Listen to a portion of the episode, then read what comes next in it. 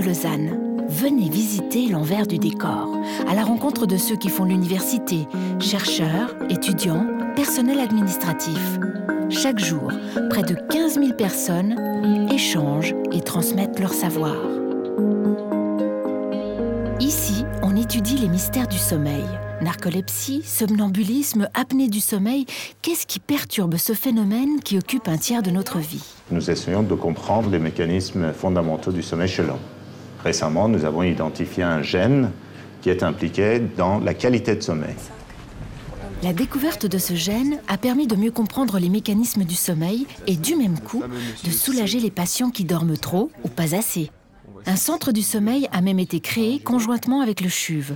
Grâce à lui, on peut conjuguer recherche fondamentale et application clinique. L'homme fusionnera-t-il un jour avec la machine? Cette question est au centre des recherches de Daniela Cherqui.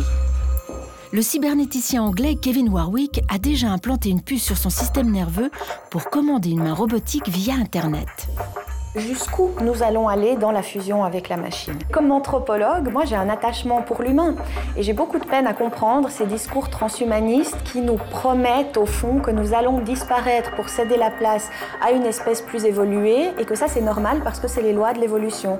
Moi je comprendrais tout à fait qu'on dise euh, nous allons utiliser euh, les sciences et les techniques pour nous préserver quand bien même les lois de l'évolution voudraient nous faire disparaître. Alors, en modifiant son environnement, l'homme court-il à sa perte? Cela s'est déjà produit pour d'autres espèces. Le loup a bien failli disparaître. Aujourd'hui, il recolonise les Alpes.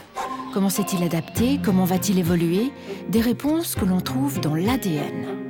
Puis on travaille sur cet ADN-là et on arrive à répondre aux différentes questions. De quelle espèce il s'agit? Euh, D'où vient-elle?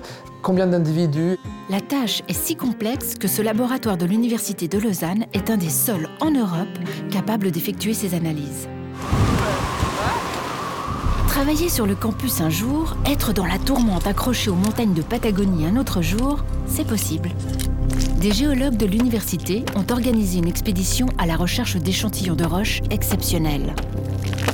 Âme sensible, s'abstenir.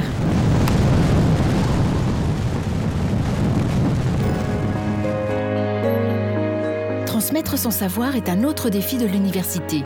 Les professeurs disposent d'un centre de compétences pour donner à la fois un enseignement de qualité et une écoute attentive aux étudiants. De ce cours-ci, je saisirai cette occasion aussi pour vous sensibiliser à... La mondialisation est un enjeu de société. À Lausanne, forums et compétitions sportives donnent l'occasion aux étudiants de s'ouvrir au monde. Chaque année, les familles sont invitées à investir le campus pour découvrir et s'étonner. Parmi ces enfants, certains seront ceux qui créeront l'université de demain.